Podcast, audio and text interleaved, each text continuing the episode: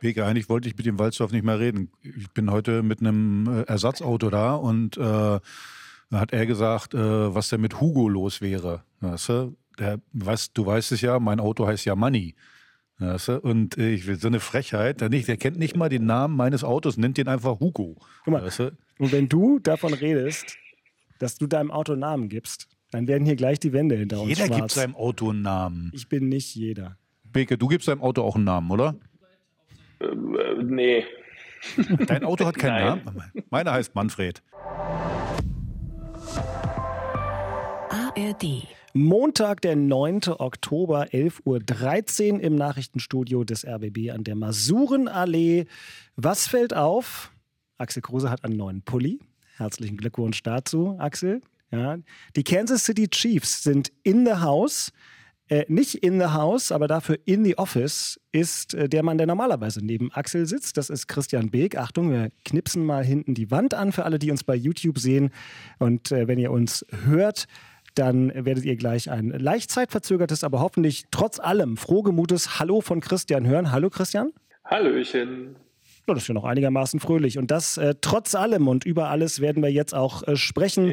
Äh, los geht ähm, diese Runde, die 152. des äh, Hauptstadtderby-Podcasts. Der RBB Sport präsentiert.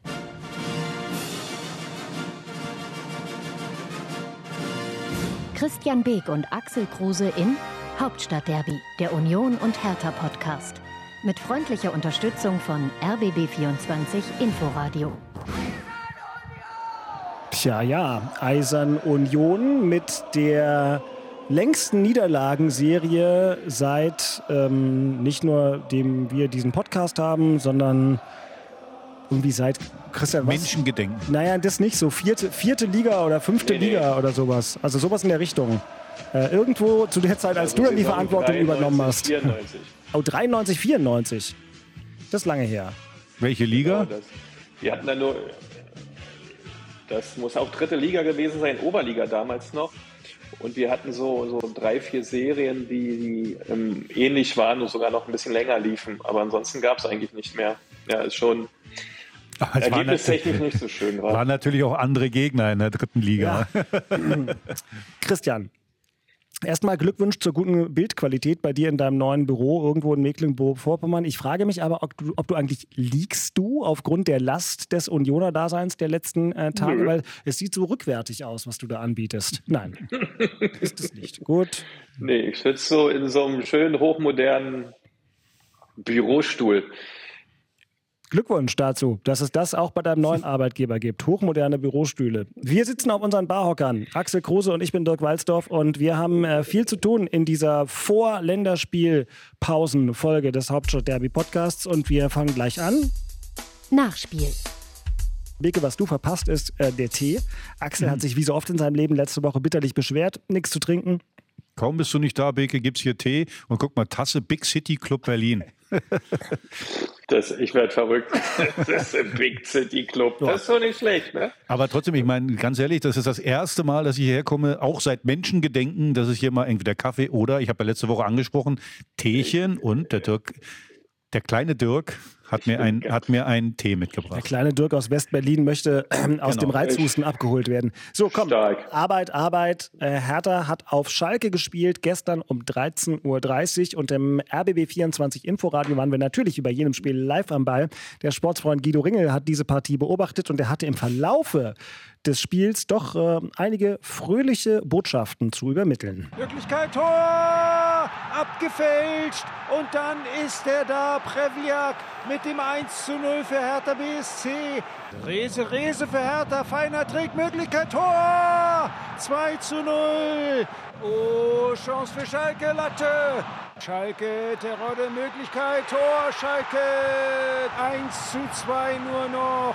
Jetzt nochmal Schalke 04. Oh, die Möglichkeit, gerade noch gerettet von Ernst. Jag Ernst, ein ums andere Mal heute gefordert mit guten Paraden, gutem Stellungsspiel, gutem Auge. Eine richtig gute Note für Tjag Ernst. Wir sind momentan ich glaube, eine glückliche Mannschaft, weil nach dem September Transferschluss, ja, seitdem, wenn eine, wenn jemand Statistik macht, das sieht nicht schlecht aus. Jeder Spieler weiß, ich muss bleiben, ich komme gerne hier zum, zum Hertha, Preis-Leistung, äh, wir haben wunderschöne äh, Charaktere und gute Typen geholt, Teamgeist. Also praktisch ist mein guter Weg. Jetzt müssen wir nicht irgendwie zufrieden sein, weil bei Sport, die, die Moment, wo du denkst, zufrieden bist du, das ist tödlich. Und dadurch unzufrieden sein, bissig sein und die nächste Heimspiel wieder gewinnen. Das sagt Paul Dardai. Preis-Leistung stimmt bei Hertha. Ist auch mal eine schöne Erkenntnis für so einen äh, Fußballtrainer. Aber ähm, hat er ja nicht ganz unrecht. Also zumindest Preis und Ergebnis kommt in ein immer besseres Lot bei dem Verein, für den du jahrelang als Kapitän auf dem Feld standest, Axel. Äh, na, ich habe es ja geschrieben. Also ähm, der Unterschied war, wir hatten Torwart, die nicht. Also muss man sagen, Tjag Ernst, richtig gute Leistung. Guido Ringel hat es gerade gesagt, äh, hat uns das eine oder andere Mal den Arsch gerettet. Die erste halbe Stunde war eher dünne, aber glaube ich von beiden Mannschaften. Dann zum richtigen Zeitpunkt äh, das Führungstor gemacht. Dann hat man natürlich gemerkt, dass die Gelsenkirchner in sich äh, zusammensacken. Und ähm, dann muss man sagen, ein tolles äh, 2 äh, zu 0. Äh, wie, wie, wie hat man früher äh, gesagt? Geil genatzt oder so was hat man, glaube ich, irgendwann mal gesagt. Also schöner Tunnel von äh, Fabian Reese. Dann äh, natürlich ohne Torwart bei, äh, bei, bei äh, Schalke, der den dann so äh, reinlässt. Aber ich habe das irgendwie schon wieder ein bisschen geahnt dann. Äh, dann gab es aus meiner Sicht so ein bisschen Selbstzufriedenheit. Anstatt das 3 zu 0 zu machen, aufs 3 zu 0 zu spielen, hat man die dann kommen lassen. Dann gab es das 2-1 und dann konnte man ein bisschen schwitzen.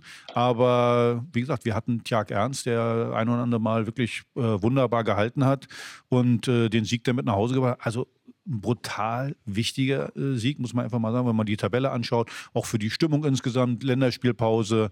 Und äh, von daher äh, am Ende doch ein verdienter Sieg, äh, aber ähm, ja, mit einem guten Torwart. Mit einem guten Torwart und der junge Schalke hat sein erstes Spiel gemacht und hatte auch, ich meine, ja klar, äh, der geht ihm dann auch noch durch die Hosenträger, passiert aber irgendwie auch jedem Torwart irgendwann mal. Also würde ich jetzt nicht. Ja, man hat übrigens auch gesehen, was, wie, wie wichtig ist, wie die Zuschauer sind. Also ja, die, da wollte ich gerade drauf zu sprechen haben, kommen. Äh, die haben zum Beispiel, es war Unruhe da, in der Halbzeit gepfiffen und so.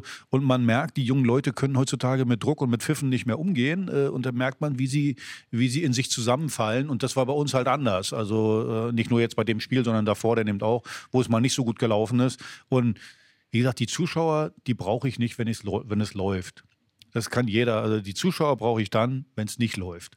So, und äh, das hat man in Gelsenkirchen gesehen. Äh, die haben die eigentlich gebraucht und da waren sie nicht da. Aber Beke als einer aus einem Verein, wo die Zuschauer immer da sind, wenn es läuft, wenn es nicht läuft, wenn es steht, wie auch immer. Zumindest war das früher bei Union immer so die Schalker sind das ja auch nicht so gewohnt. Ne? Die haben ja auch ein ganz treues Publikum und deswegen dachte ich beim Gucken dieses Spiels auch, dass das vielleicht ein Schlüsselmoment für Hertha ist, als die dieses Stadion ruhig gespielt hatten. Ähm, und die Schalker sind natürlich megamäßig frustriert. Neun Spiele, sieben Punkte.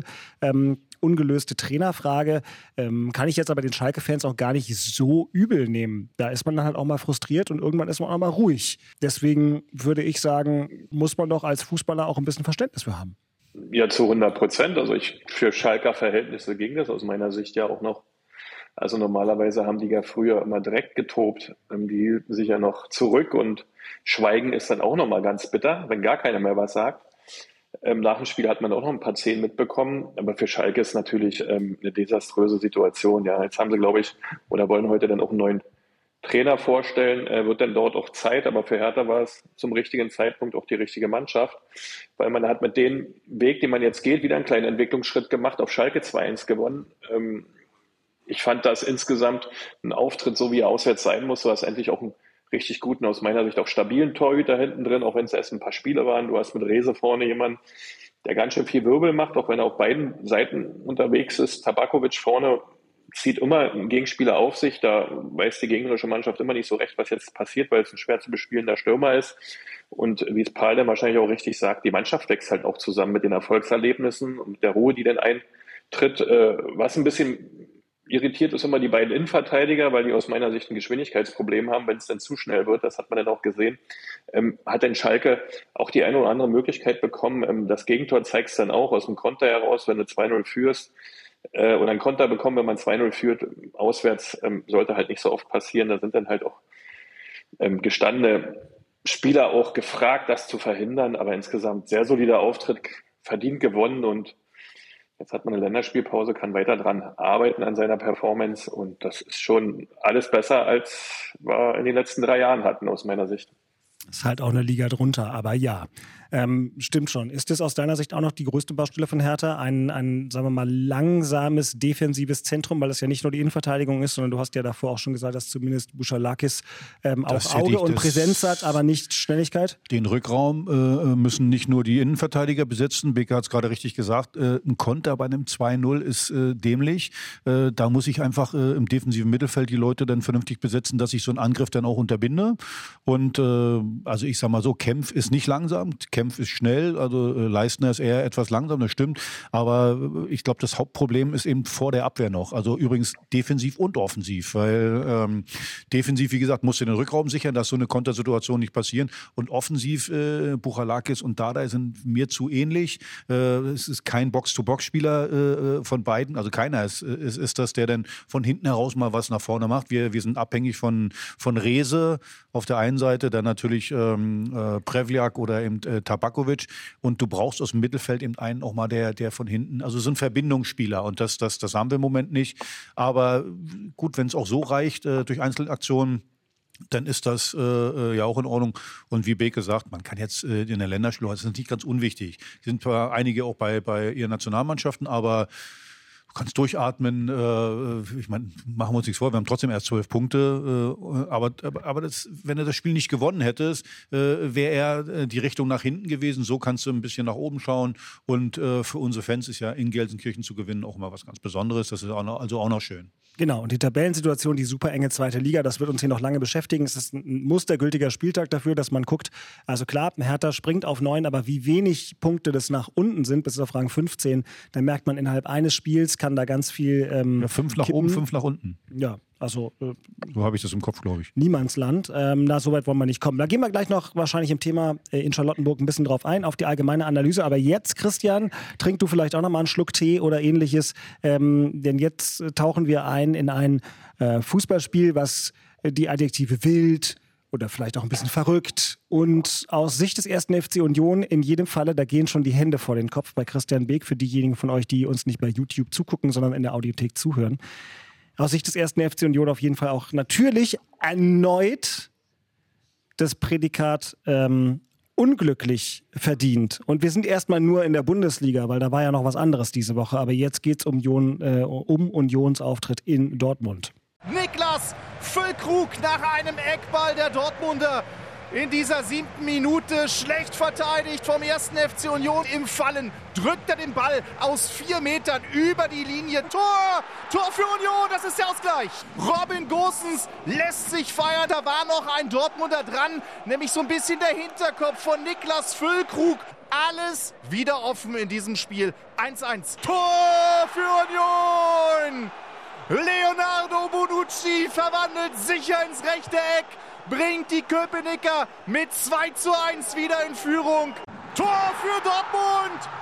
Schlotterbeck mit einem Distanzknaller. Der BVB mit dem Ausgleich zum 2 zu 2. Ich habe Déjà-vu-Gefühle. Der erste FC Union liegt mit 2 zu 3 hinten, weil Borussia Dortmund ein Konter fährt aus dem Lehrbuch über die Zentrale. Marco Reus wunderbar nach rechts raus zu Julian Brandt und er lässt Frederik Renault mit einem satten Schuss mal so überhaupt keine Chance. Und Tor in Dortmund. Rierson zum 4 zu 2. Auch heute war vieles gut. Auch das äh, gilt äh, mitzunehmen. Aber wie gesagt, wir haben unsere Themen. Wenn es um individuelle Fehler geht, wenn es um äh, Kompaktheit, um Stabilität, um Organisation geht. Und wenn es um Spielglück geht, Union hat im Moment diverse Defizite, aber Christian wackelt schon empathisch mit dem Kopf. Ähm, denn Spielglück ist natürlich nicht das Einzige, was im Moment nicht so richtig bei euch passt. Beke, beschreib mal deine Gefühlslage beim Verfolgen dieses heiteren Fußballnachmittags im Dortmunder Westfalenstadion. Äh, heiterer Fußballnachmittag, das war gut formuliert. Ähm, heiter war das dann gar nicht mehr. Äh, das fing eigentlich schon letzten Dienstag an. Da war man defensiv wirklich, ähm, ich sag mal, liederlich unterwegs. Ja, äh, du darfst am Dienstag gegen Braga ähm, defensiv quasi nicht so viele Tore bekommen. Jetzt in Dortmund passiert das wieder. Urs Fischer hat es auf den Punkt gebracht, die Kompaktheit fehlt. die Gier, Tore zu verhindern, fehlt in den entscheidenden Momenten. Nach vorne ist das alles wunderbar. Wir erzielen unsere Tore. Wir können die Gegner mittlerweile besser bespielen mit ein paar Ideen mehr, als das früher der Fall war. Machen dann auch unsere Kisten, aber hinten, ähm, das ist natürlich von der Stabilität oder den Gegner Chancen geben, ähm, viel zu viel. Wir haben ständig Unruhe drin, lassen uns von der Zentrale nach außen verschieben, machen die Mitte frei, sind zu wenig dran im Kopfballspiel beim 1-0, sind beim 4-2 auf der Außenbahn, nicht am Flanken verhindern. Wir haben eine Kontersituation zum 3-2. Äh, Becker verpennt das 2-1, indem er Schlotterbeck presst, was, was vorher alles keine Themen waren, die eigentlich immer da waren. Und so kannst du natürlich dann defensiv nicht Fußball spielen, kannst vorne so viele Tore schießen, wie du willst. Wenn das als Mannschaft gemeinsam mit einer klaren Führung in der Mitte nicht baust, ähm, dann wird das nichts. Äh, dann wirst du weiterhin die Spiele nicht gewinnen können. Und das ist gerade so das größte Problem, was wir haben. Wir schaffen es nicht, den Gegner wieder zu einem zu Null Spiel zu zwingen, dass sie also bei uns nicht zum Zuge kommen, sondern sie haben viel zu viele Möglichkeiten. Obwohl wir nach vorn hin so viel Gutes machen, äh, so viel kreieren, unsere Tore machen. Ich denke nur noch an den Schuss von Behrens, der da nach fünf Minuten oben rechts ans Lattenkreuz knallt. Also wir haben da schon viele, viele Szenen, die gut sind. Auch Aronson zum Schluss hatte noch eine Möglichkeit. Äh, aber defensiv ist das ähm, einfach viel zu wenig, ähm, bis hin zu gar nichts. Also ich verstehe mittlerweile auch nicht, wo es herkommt, weil wir haben eigentlich genug Spieler, die das können sollten, aber wie es dann immer so schön heißt, scheinbar dann doch nicht. Äh, wie gesagt, das Defensivspiel ist echt eine Herausforderung und Jetzt hat man zwei Wochen Zeit, aber es sind auch viele, viele unterwegs. Äh, demzufolge ist das auch nicht so einfach, das wieder ähm, ähm, zu manifestieren. Hoffen wir mal, dass Knoche und Kedira jetzt wieder äh, nachhaltig im Trainingsbetrieb zu Hause sind und dann auch wieder spielen können, weil so wie es jetzt läuft, kann man es nicht lassen. Da war jetzt so viel drin von dir, aber Axel setzt auch gleich an. Ich habe dann gleich noch eine Nachfrage. Hashtag Führung in der Mitte, aber erstmal du, Aki.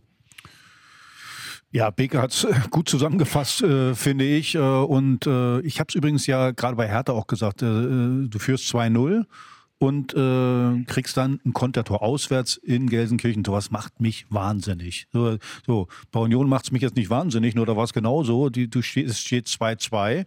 Es ist überhaupt keine Not da und dass Dortmund Geschwindigkeit hat, weiß auch jeder. Und dann äh, holst du dir da so einen Konter ab.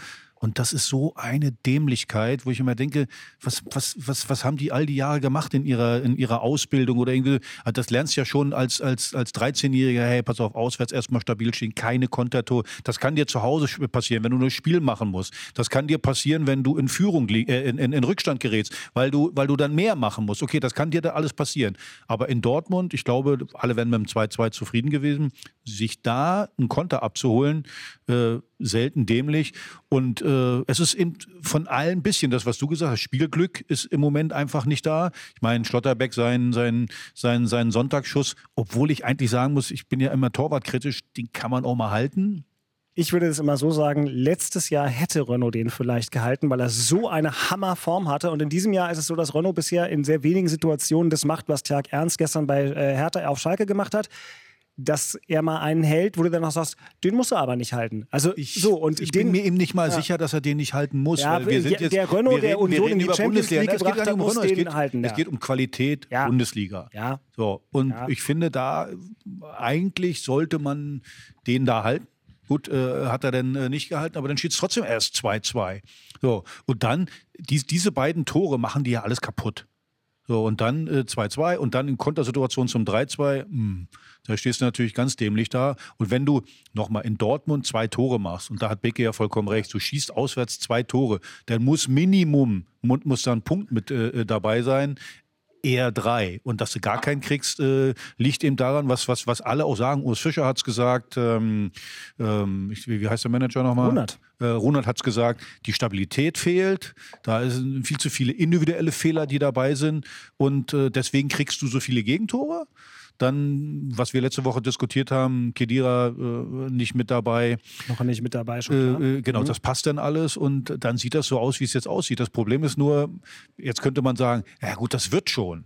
Aber du bist dann so in so einem Abwärtsstrudel drin. Also die sollten jetzt schnellstens hinkriegen, da irgendwie äh, ja, rauszukommen, weil wenn du erstmal in einem Strudel drin bist, haben wir ja letztes Jahr gesehen. Ja. Die Blau-Weißen wissen, wovon sie reden. Äh, wenn du erstmal im Strudel drin bist, äh, irgendwann äh, ist das Selbstvertrauen dann nicht mehr da, dann kommst du auch schwer da wieder raus. Auf einmal klingt so ein Saisonziel, was Urs Fischer jetzt so halb kokettierend seit Jahren immer sagt, erstmal 40 Punkte nach einer gar nicht so schlechten Idee. Macht man erstmal 40 Punkte. Aber Christian, was ich dich nochmal fragen wollte, du hast gesagt, was hast du gesagt? Ähm, die in, in, in der Mitte, die, die, die, die Führung in der Mitte oder im, im Zentrum, also das, das klang nach einer sehr klaren Hauptidee, weil du auf der anderen Seite, und das irritiert mich als Moderator, aber auch Hörer dieses Podcasts, ähm, ein bisschen hast erkennen lassen, dass es dir selbst schleierhaft ist, warum diese ganzen Fehler sich immer wiederholen. Und Urs Fischer hat ja auch ganz klar erkennen lassen, dass Spieler teilweise einfach nicht das machen, surprise, surprise,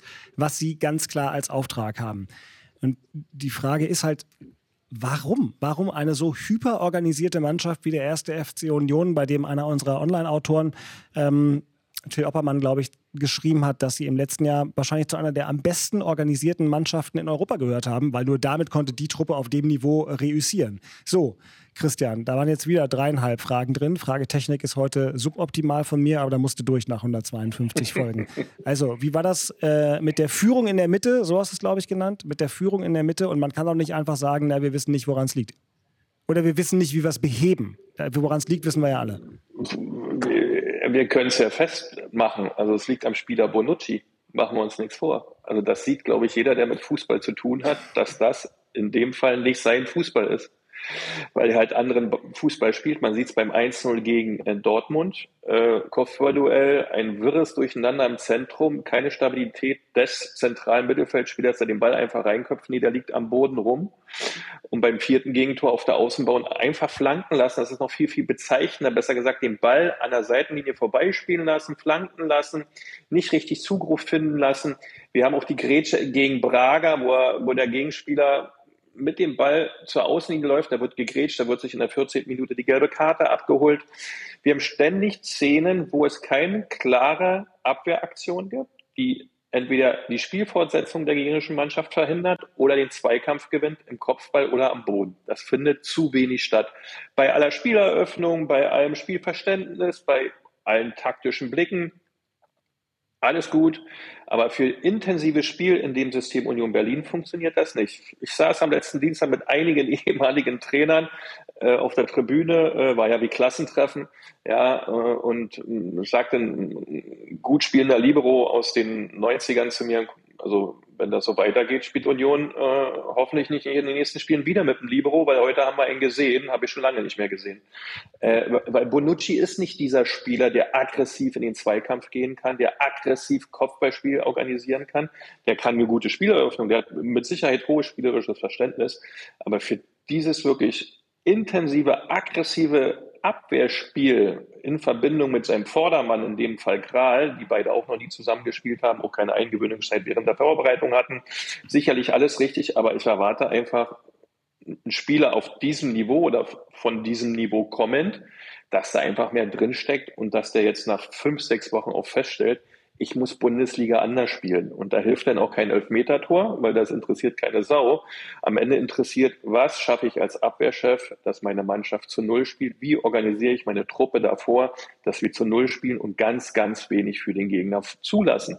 Dass der kaum Möglichkeiten hat, und gegen uns halt verzweifelt ist. Und das ist halt das Problem. Das haben wir nicht mehr, seitdem Knoche und Kedira nicht mitspielen. Und das muss man wirklich knallhart so sagen. Das sollte schleunigst geändert werden. Ansonsten wie Axel richtig sagte, kommst du in einen Strudel. Das ist nicht angenehm. Jetzt kommt Stuttgart mit einem Sensationsstürmer, äh, mit einer Mannschaft, die total im Flow ist. Ja, die hat ein Tempo. Also Heidewitzka, äh, was die letzten Spiele da gezeigt haben. Und da muss man sich wirklich, wirklich richtig auf die Basics fokussieren und das dann erstmal nur abliefern. Und zwar alle. Äh, und dafür ist halt die Mittelachse halt intensiv zuständig. Ja, und das ist derzeit das Problem.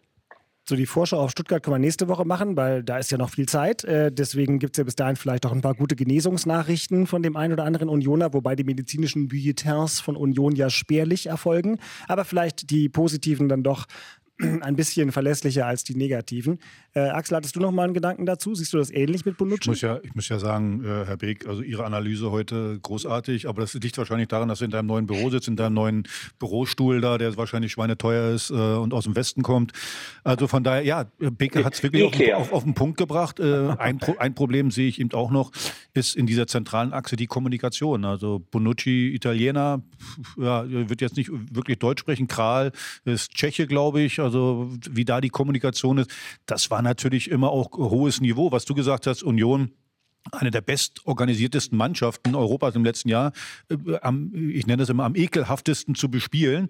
Ähm, zwei Deutsche, die wussten natürlich von der Kommunikation, da wusste einer, was der andere macht. Und gerade das, das, das dritte Tor, gehe ich mal davon aus, wäre mit den beiden eben nicht passiert. Was ich immer sage, Rückraum, wenn du vor mir spielst, so ich bin hinten der, der Innenverteidiger oder der zentrale Mann, wie auch immer, und der Angriff läuft gerade für uns.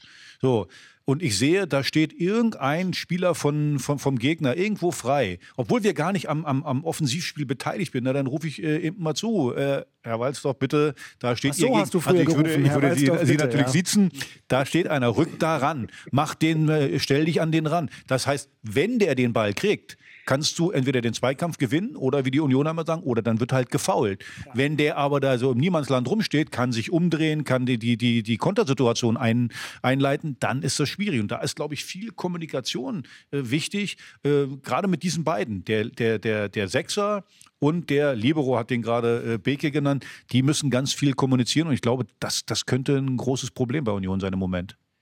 Christian, ich erspare dir jetzt Highlights ähm, vom Spiel von Union gegen Braga, weil es irgendwie auch, ähm, ja, es wäre ja ein bisschen gemein, obwohl das natürlich wahnsinnig toll zu hören war, auch bei uns äh, im RBB 24 Inforadio. Wir werden auch alle weiteren Champions League-Spiele des ersten FC Union in voller Länge übertragen und hoffen, dass es dann mal ein anderes Ende nimmt.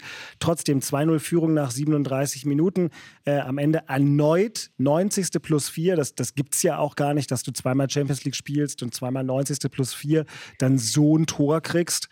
Wie wird das Erlebnis Du hast vor Anpfiff noch relativ begeistert Fotos verschickt, was ich gut nachempfinden kann.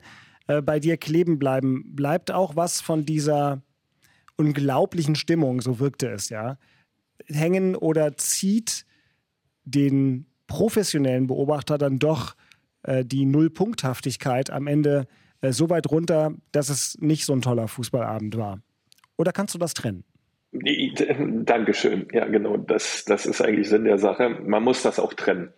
Ähm, die emotionale Ebene war natürlich äh, phänomenal, was wir da erlebt haben. Ja, ähm, vor allem, wer auch alles eingeladen wurde. Ja, ich meine, ich habe da Leute wie Ralf Minge gesehen, Eduard Geier oder Frank Pagelsdorf, Mirko Votava, Heiner Bertram, Antonio Hurtado, ehemaliger Aufsichtsratsvorsitzender von Union Berlin, der zu meiner Zeit damals ähm, das Zepter mit in der Hand hatte. Ähm, Frank Lieberam war da, Thorsten Matuschka, Karin Benjamina. Also wie ich vorhin schon sagte, so ein bisschen Klassentreffen. Ähm, mein erster Trainer Lothar Hamann wurde auch eingeladen, der mein Vorgänger damals als Manager war. Ähm, das war schon wirklich schön. Ähm, das ganze Stadion natürlich dann in Rot, die Atmosphäre, unsere Hymnen, unsere Gesänge. Ähm, dann führen wir 2-0. Ja, das war alles eigentlich angerichtet, dass das ein sensationelles Fest wird. Äh, und dann fangen wir an, mit einer Fehlerquote unterwegs zu sein. Ob es Renault ist, den das dann auch ein Stück weit ansteckt, ja, der den Ball dann nach vorne abprallen lässt. Ob es dann wieder unsere Innenverteidigung ist mit Bonucci und Co. Ähm, das ist dann alles sehr, sehr schade, wenn du so ein Gegentor auch nach einer Ecke bekommst, wo der Rückraum nicht belegt ist äh, und zum Schluss dann auch so ein Lappenball nicht richtig dran bist, äh, den Torschuss wieder nicht verhinderst. Aber das zieht sich jetzt schon durch einen längeren Zeitraum durchs Team, äh, hat man gerade besprochen. Aber insgesamt, das war so ein geiler Abend, so, so, eine coole Atmosphäre, so eine Stimmung, weil ähm, diese ganze gegenüberliegende Haupttribünenseite, ich glaube, das müsste dann die Ostseite sein. Ähm, Osten ist die Kurve. Äh, oder was ist das für eine äh, eher Ostkurve? Nee, die andere Seite, ich weiß nicht, was müsste das sein? Ähm, ja, ist auch wurscht. Ähm, jedenfalls, das war fantastisch. Da hat man mal gesehen, wie wie viele Unioner in ein Stadion passen. Ähm, wir haben jetzt 62.377 Zuschauer. Das ist ja eine klare Aufforderung an unser Präsidium, auch so ein Stadion zu bauen. Das nur am Rande. Ähm, also das war ähm, grandios. Mehr geht nicht, muss ich ganz ehrlich sagen. War ein sensationeller Tag und alle Unioner äh, waren auch vom Stadion begeistert, vom Atrium begeistert, weil da kaum einer hingeht von uns. Das war insgesamt cool. Ja, toll. Siehst du, und selbst digital auf Distanz nach Mecklenburg-Vorpommern kann man die Augen noch leuchten sehen. Das ist natürlich schön rein sportlich, Axel. Eine der fieseren Niederlagen, die du in kritischer Distanz für den ersten FC Union, so viele Niederlagen waren es jetzt ja auch noch gar nicht, im Laufe der letzten viereinhalb Jahre verfolgen musstest, verfolgen durftest.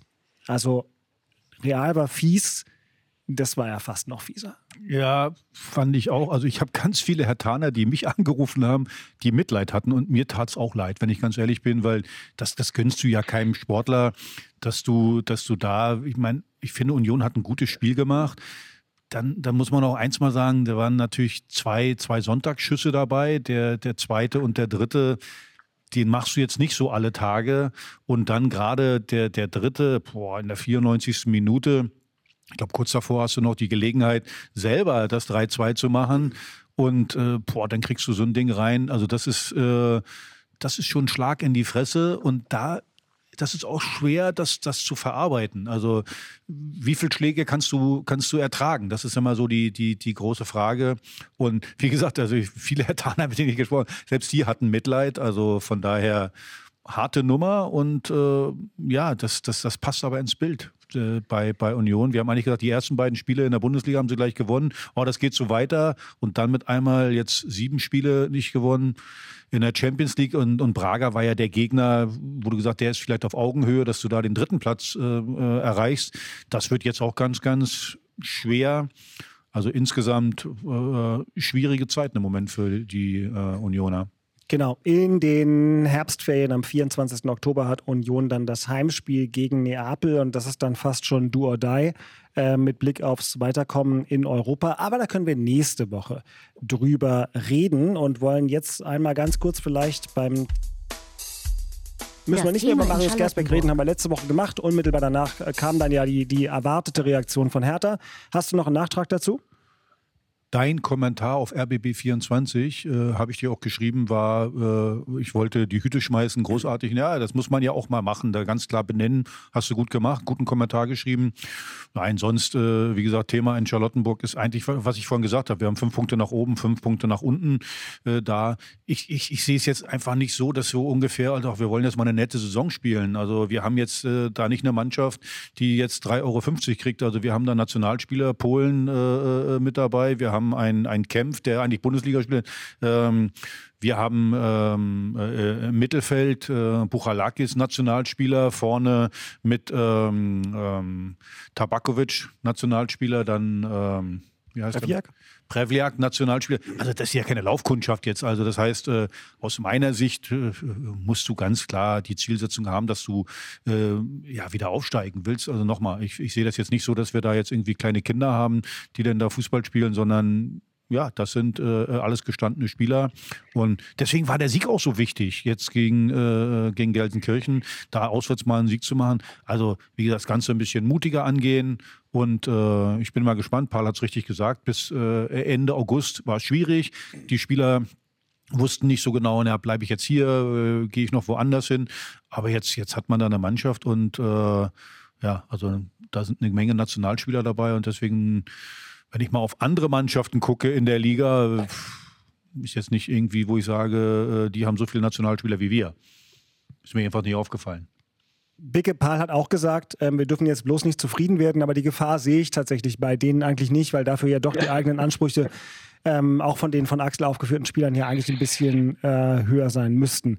Äh, das kann ihnen eigentlich nicht passieren. Dafür waren die Auftritte auch insgesamt hier und da zu wackelig, ne? oder? Das ist, glaube ich, bei diesem Trainer, der nun wirklich nicht äh, vergnügungssteuerpflichtig ist im Trainingsbetrieb, auch gar nicht möglich. Ähm, Paul hat ja da, glaube ich, einen knallharten Ansatz, äh, wie er es auch immer verbal mitteilt. Aber es entwickelt sich etwas, ne? das merkt man ganz eindeutig. Ähm, da wächst etwas zusammen, was ähm, ein ganz, ganz zartes Pflänzchen noch vor acht bis zehn Wochen war. Und die wirklich intensive und harte Arbeit macht sich bezahlt. Sie haben wenig Ausfälle. Ja, also die Spieler, die wichtig sind, sind stabil dabei, haben Trainingsbetrieb, sind im Rhythmus, was ja auch immer eine wichtige Komponente ist, denn das alles auch zu bewerkstelligen, weil du hast nicht 22 gleichwertige Spieler, es geht nicht. Und daher passt bei Hertha äh, Und jetzt muss man, wie Axel richtig sagte, einfach noch eine Kohle draufpacken, um dann das Zielaufstieg auch zu schaffen. Ich denke mal, intern wird es das auch geben, dass man aufsteigen will, möchte, muss, wie auch immer man es sagen äh, kann oder soll. Äh, nach außen hin hält man sich da ein bisschen zurück, was vielleicht nicht ganz so verkehrt ist, um diesen ganzen Trubel dann noch ein bisschen zu entgehen oder diese Erwartungshaltung so hochzuschrauben, dass es dann wieder merkwürdige Kommentare überall entwickeln sich und äh, demzufolge ähm, ja, ist das Paket runder als sonst und ähm, da kann man echt mal sagen, Hut ab, weil das sah vor acht bis zehn Wochen ganz, ganz anders aus. Ich finde, Tabakovic hat es ja richtig gesagt. Ich bin hier nicht hergekommen, um in der zweiten Liga zu spielen. Er möchte, Hertha BSC gehört in die Fußball-Bundesliga. Und äh, ich glaube, die Spieler, ob das äh, Buchalakis, der, äh, ich meine, der ist griechischer Nationalspieler, der will jetzt nicht äh, in der zweiten Liga alt werden. Also von daher, ich glaube, die Spieler, die haben einen ganz anderen Anspruch, als den Paul jetzt das ein oder andere Mal, ob nur mit Absicht oder äh, unbeabsichtigt da kommuniziert. Ja, den Eindruck habe ich auch. Die Spieler wollen natürlich ähm, in die erste Liga. Ähm, ein, ein Spieler wie Rese ist zu Hertha gegangen, weil er glaubte, nächstes Jahr in der Bundesliga zu spielen, ist dann trotzdem gekommen und spielt jetzt eben gelegentlich in der zweiten Liga so, als wäre es äh, die Bundesliga, äh, was für die Gegenspieler dann manchmal zum Problem wird. Christian, ähm, das Thema in Köpenick ist nicht sieben Niederlagen, weil man soll auch über schöne Sachen reden können, sondern das Thema in Köpenick ist eins, was du magst, nämlich Geld und Co. Das Thema in Köpenick. Denn die Unioner finden ja immer einen Grund, um trotzdem fröhlich zu sein und zu lachen. Und auf der Mitgliederversammlung bei euch gab es diverse Gründe, weil die Großwetterlage offenkundig noch viel größer ist als sieben Niederlagen. Und dann scheint auch wieder die Sonne, wie gestern auch sprichwörtlich über Köpenick. Wärst du jetzt auch gern nochmal Manager, jetzt wo der Verein Geld auf der Habenseite hat, wo man nicht nur in Beine, sondern auch in Steine investieren kann? Ist doch eine schöne äh, Gemengelage, die deine Nachfolger da jetzt verwalten dürfen. Ja, auf jeden Fall. Ähm, obwohl ich das nie betreut habe, die finanziellen Aspekte. Ähm, aber ist natürlich ein anderes Herangehen ähm, als früher, klar, gar keine Frage. Aber was der Verein da gestern an Zahlen präsentiert hat, allein das Eigenkapital, das jetzt da ist, oder auch die Mitgliederzahl von 62.377 und auch diesen Etat, den man zur Verfügung stellt, auch die Lizenzspielabteilung hat mittlerweile 64 Millionen. Ähm, das ist ja überhaupt gar kein Vergleich zu meiner Zeit. Ähm, Inhaltlich bleibt es aber das Gleiche. Ja. Man muss immer Spieler verpflichten, die wirklich sehr, sehr gut funktionieren und das, was man da an Einnahmensituationen annimmt und prognostiziert, auch immer wieder liefert. Also man muss dann äh, sportlich äh, wirklich auch nochmal diesen Druck auch können. Aber dafür ist es wichtig, die richtigen Spieler zu verpflichten, dass man sportlich in den Tabellenregionen bleibt, dass man immer wieder die Einnahmen- und Ausgabensituation auch beibehält. Gleichzeitig ist die Perspektive mit dem, was man machen möchte ab 2025, dann doch anfangen zu bauen. Mal sehen, wie optimistisch äh, unser Optimismus da auch bleibt, ähm, was der Senat von Berlin da macht. Wir haben das Infrastrukturproblem um die alte Försterei herum, aber auch dort wollen wir mehr anbieten. Wir wollen quasi einen Kultursport und Ereignisstandort sein. Es soll multifunktionell sein, ähm, so wie es auch sein muss. Man kann, denke ich, heutzutage nicht mehr mit einem reinen Fußballstadion an einem Standort ähm, finanziell wettbewerbsfähig bleiben. Das macht wenig Sinn, es sei denn, es sponsert jemand durchgängig da äh, so einen großen Park. Ähm, und aus meiner Sicht macht man da vieles richtig, richtig gut, sehr besonnen, nicht übertrieben, äh, wie das schon immer äh, bei der Führung äh, bei Union war mit kleinen Ausnahmen und demzufolge ähm, war das gestern echt ein riesengroßer Tag für viele, die seit 50 Jahren oder 40 Jahren dabei sind. Gab es noch nie. Großartig. Axel Kruse freut sich darauf, dass Union übernächste Saison dann Dauergast im Berliner Olympiastadion sein wird.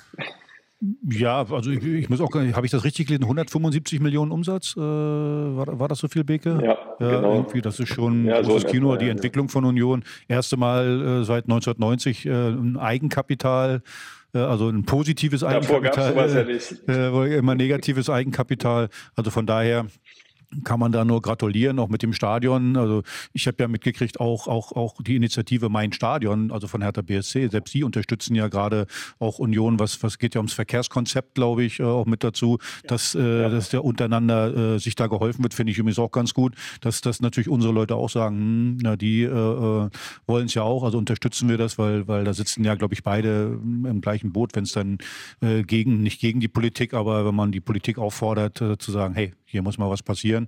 Und Ja, wenn dann 2025 äh, Union im Olympiastadion spielt, dann hoffe ich, dass da jede Woche ein Bundesligaspiel dann ist, dass wir dann auch wieder da sind. Und dann finden halt alle Spiele in der Bundesliga in Berlin nur im Olympiastadion statt. Beke hat es ja auch gerade erwähnt. Also ich meine, das ist schon schön, Beke, ne, das Stadion. Das ist schon, da ist schon was, ne? Da, da hat man schon mal so, oh, so, da hast du den Mund offen gehabt, ne? Ja, ja, verstehe ich. Ja, wenn es voll ist. Äh, ja. Kann ich schon verstehen. Also von daher, äh, ja, ein, ein Jahr alle Spiele in der Fußball-Bundesliga nur im Olympiastadion nicht so schlecht. Also für die neutralen Fans war natürlich schön, dass es dann jede Woche ein Bundesligaspiel im Stadion gäbe, für das man wahrscheinlich auch Karten auf dem freien Markt bekommt, weil das ist ja wirklich, wie wir wissen, weiter ein großes Problem. Union, was habt ihr jetzt? 67.000 Mitglieder oder so? 62.000. Ach so, 62. Aber trotzdem, wenn man sich das anguckt und viele von denen wissen natürlich, dass der erste Weg überhaupt um eine Karte zu kriegen, ist eine Mitgliedschaft. Ähm, die Mitgliedschaft. Genau. genau. Also das, das sind dann die großen Luxusprobleme, die man hat, aber trotzdem beeindruckende Entwicklung des ersten FC Union, große Ziele. Äh, einiges wird sich verändern, wenn man dann da in der Tat nicht mehr so durch die Waldwege schlendern kann, sondern wenn dann alles irgendwie angelegt und äh, mit ähm, Auto oder sonst was Straßen bepflastert ist. Das wird anders für die, die immer schon da waren oder für die, die irgendwann dazugekommen sind. So wie ich es einer bin. Aber Glückwunsch an Union, irgendeine positive Headline kriegen wir immer noch hin. Axel hat heute mal eine, eine, ungewohnt schwierige Aufgabe aus meiner Sicht, weil das hier wird eine ganz, ganz enge Kiste aus meiner Sicht. Herr Tana der Woche. Ach, ich könnte jetzt wieder mal einen Spieler nehmen. Rese, finde ich, mit seinem Törchen. Das war schon, das war schon geil, wie er den da äh, getunnelt hat. Ach, ich wollte einfach mal unsere, äh, sind bisher noch gar nicht so, so, so, so im Fokus gewesen. Unsere Mädels. Unsere Mädels haben oh. äh, gegen Viktoria gewonnen in der Regionalliga. Ja. Und Viktoria ist ja das Bayern München der, der Frauen-Regionalliga sozusagen. Was du so weißt. Jetzt ja? haben sie wieder gewonnen, äh, 3-0. Also, das läuft bei den Mädels. Und äh, ja, ich finde es insgesamt gut, dass wir eine, eine Frauenmannschaft haben äh, mittlerweile. Ich wäre dafür gewesen, gewesen, eine Fusion zu machen mit Turbine Potsdam. Auf mich hat noch keiner gehört. Ich weiß auch nicht, ob Turbine Potsdam das hätte machen können. Für mich hießen, wir wären das dann die, die Hertha-Turbinen. War immer so ein bisschen mein Traum. Die heißen dann die Hertha-Turbinen, weil wir eben viele Fans auch in Brandenburg haben. Ich auch äh, gerade das, das, das Konzept von Turbine Potsdam äh, super finde. Äh, ist nicht passiert. Wir haben jetzt eine eigene Frauenmannschaft. Wie gesagt, gerade gegen Viktoria äh, gewonnen. Und jetzt äh, ja, wieder 3-0 gewonnen. Von daher, die Hertanerinnen der Woche sind unsere Mädels. Und Sofian Schahid als Trainer ist auch eine Hertanerin der nee, Woche? der ist ja nicht Trainer, glaube ich. Der ist ja nur der, der, der Frauenbeauftragte, glaube ich, oder? Ist der Trainer? Da müsste ich jetzt so hektisch googeln. Ich dachte, äh, Sophie, der ja früher bei Turbine war, ja, ja, und der ist, ist aber, tatsächlich Trainer. Auf jeden Fall gibt es eine Kooperation. Christian? Marco Geppert ist doch der Trainer. Bei Turbine.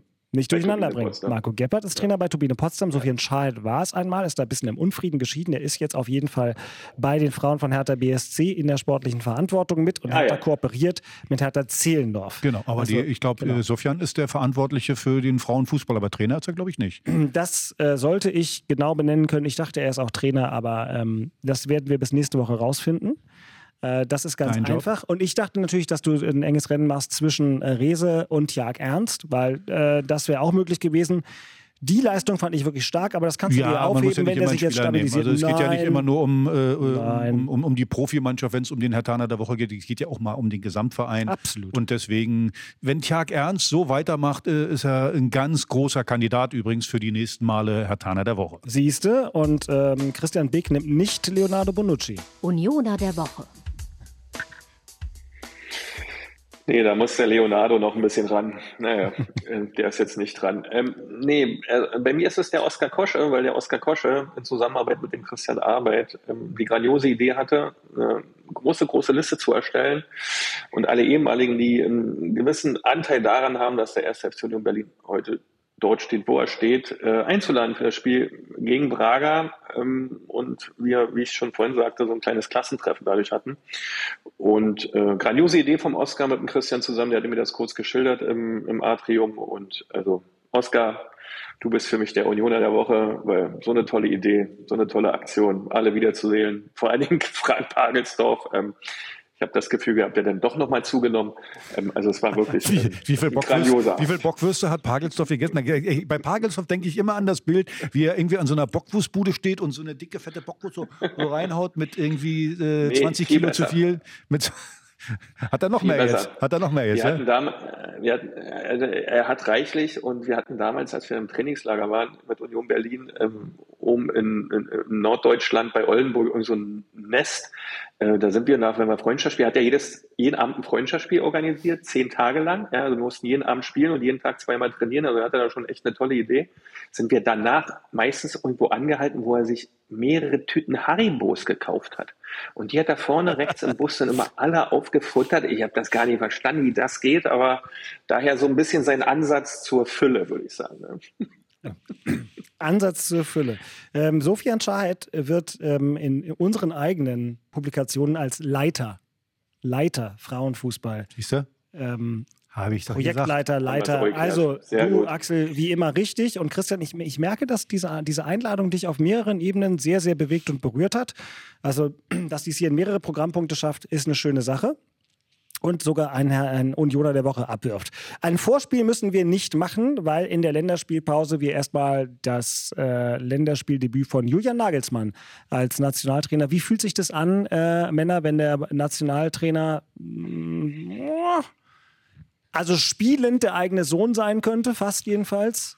Ja, also erstmal finde ich schon mal gut äh, die Nominierung von Mats Hummels zum Beispiel. Endlich mal ein mhm. Nationaltrainer, der nicht nach Alter, sondern nach Leistung aufstellt. Das finde ich äh, schon mal gut, weil die letzten Jahre habe ich immer das Gefühl gehabt, also wenn du über 30 bist, gehörst du nicht mehr dazu. Also es war schon Altersdiskriminierung und äh, dass er Mats Hummels als erfahrenen Mann da hinten aufstellt, finde ich schon mal großartig. Aber äh, ja, die Karriere von Nagelsmann ist schon Wahnsinn, oder? Wie schnell das ging. Also ich glaube, er war unter 30, dann äh, da war ja, ja. er auch noch Bundesliga-Trainer, dann knapp über 30 Bayern-Trainer, jetzt Nationaltrainer.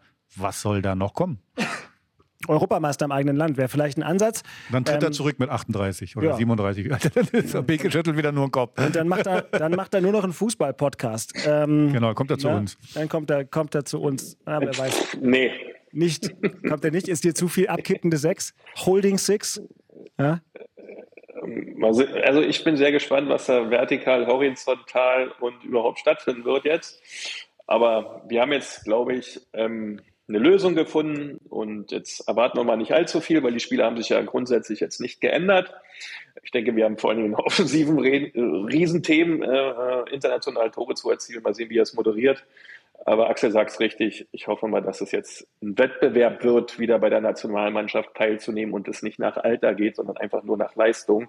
Und dann schauen wir mal, was bei rumkommt. Toni Groß fehlt nur noch. Toni, Toni Groß, Groß, wieder zurückzuholen. Wer, oh, ja, äh, ja, ja, der wäre seine letzte. Ja, ich meine, der spielt bei Real Madrid. Ja, wir reden hier nicht irgendwie über, was weiß ich, also dass der bei so äh, Vorwärts Kreiswald spielt. Nee, der spielt noch bei Real Madrid. Und wie gesagt, mich hat das immer total genervt. Also bei Jogi Löw, wie der dann einfach mal bestimmt hat, Thomas Müller ist nicht mehr dabei. Ich glaube, Mats Müller, Hummels, Hummels Groß, Mann, dran. Wo ich einfach, äh, groß, wo ich einfach, äh, ja, Boateng, glaube ich, war es auch noch. Egal. Also sowas regt mich einfach auf, dass du deinen Platz jetzt geschenkt hast, weil er hat ja gesagt, man muss, ähm, äh, wir wollen die jungen Leute jetzt rein. Hallo, als junger Kerl hast du den Platz zu erkämpfen, den kriegst du nicht geschenkt. Und einige in der Nationalmannschaft haben ihren Platz aus meiner Sicht geschenkt gekriegt. Aber andere sind ein bisschen älter geworden und haben ihren Platz gefunden, zumindest jetzt im Kader. Wir freuen uns also aus Berliner Sicht, dass Kevin Behrens mitfahren darf, mit schicker neuer Frisur, mit einer ziemlich guten Schusstechnik. Äh, der Lattenschuss in Dortmund war wirklich gut, auch wenn er minimal abseits war. Das haben wir übrigens gar nicht groß erörtert. Dreimal Videobeweis in Dortmund. Ich fand von der Körpersprache super moderiert vom Schiri Ittrich.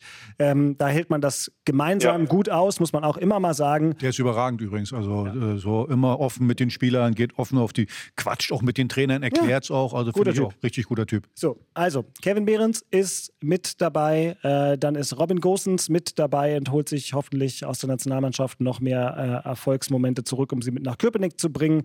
Äh, Robert Andrich äh, ist mit dabei. Im Herzen auch immer ein Unioner und in unserer ersten Staffel Gast dieses Podcasts.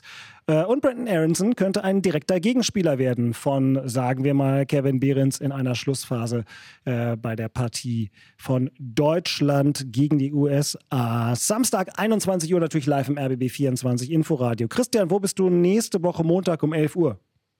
In Berlin. Hier.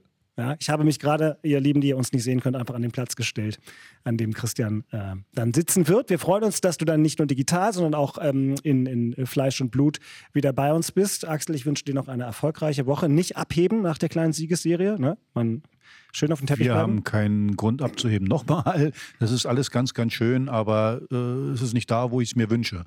Hauptstadtderby at rbb-online.de, das ist die E-Mail-Adresse, an die ihr alle eure Gedanken, Lob und Tadel äh, loswerden könnt. Axel und Christian und ich äh, lesen das bis nächste Woche alles durch.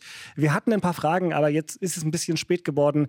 Basti hatte uns zum Beispiel eine ganz gute taktische Frage gestellt. Nächste Woche haben wir ein bisschen Zeit, weil wir keine Spiele nachbesprechen müssen. Vielleicht kommen wir dann dazu. In diesem Sinne, habt eine schöne Woche. Liebe Grüße nach MacPom an Christian in sein schickes neues Büro und seinen Ikea-Stuhl. Der teure Bürostuhl, hat er gesagt. Ne? Ja, Also, der, der, diese, diese von mir gerade genannte Nee, Firma nee, ist das auch hast nicht du mehr, gesagt. ist auch gar nicht mehr so billig, wie man glaubt. Also reichen macht's gut, ihr. Lieben. Das war die Folge Das 152. stimmt. Wir hören uns heute in einer Woche wieder. Bis dahin, ciao, ciao. Haut rein, tschö, tschö. Ciao, ciao. Tschüss, Beke, du Sack. Das waren Christian Beek und Axel Kruse in Hauptstadtderby, der Union und Hertha Podcast. Eine Produktion vom RBB Sport. Keine Folge mehr verpassen mit einem Abo in der ARD Audiothek. Jetzt auch als Video auf rbb24.de und bei YouTube.